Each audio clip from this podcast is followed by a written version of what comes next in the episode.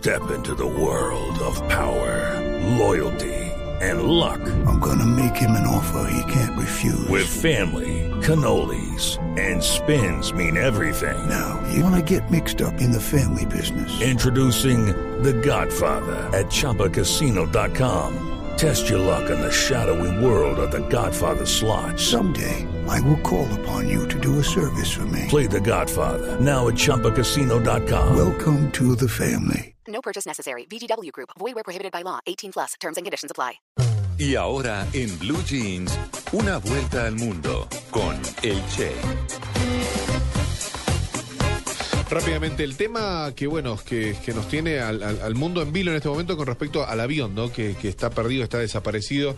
El avión de Malaysia Airlines con 239 personas a bordo, 170 eh, pasajeros, 12 miembros de la tripulación que debía llegar a la ciudad de Pekín.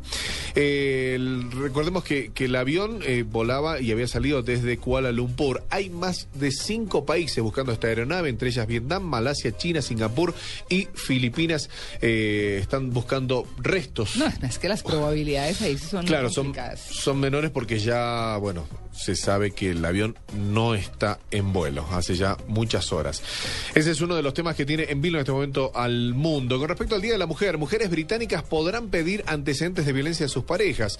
Una nueva estrategia que permite a las mujeres consultar a la policía si sus parejas tienen antecedentes de violencia doméstica entra en vigencia este sábado en Inglaterra y en Gales. Es una iniciativa como conocida como la Ley Claire. Ha sido probada hasta el momento en cuatro áreas de forma piloto. Del proyecto de Claire Wood, una mujer que fue asesinada por su pareja cinco años atrás. Así las mujeres saben si sus parejas han sido protagonistas de hechos violentos en, eh, con anterioridad, ¿no? Por supuesto, en sus otras parejas. Y muy rápidamente voy a buscar otra de las noticias que, creo que deberíamos estar hablando todos y constantemente en, en- en estas horas y tiene que ver, mientras ahí la computadora me está ayudando muy rápidamente, es que Diego El Cigala obtiene la nacionalidad dominicana.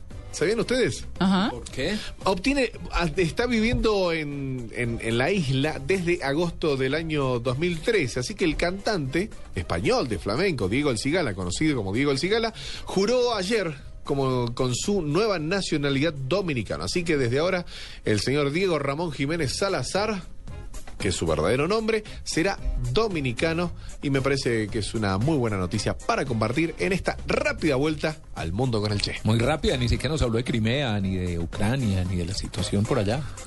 Complicada. Uy, sas. Uf, Fuerte. Feliz día a todos.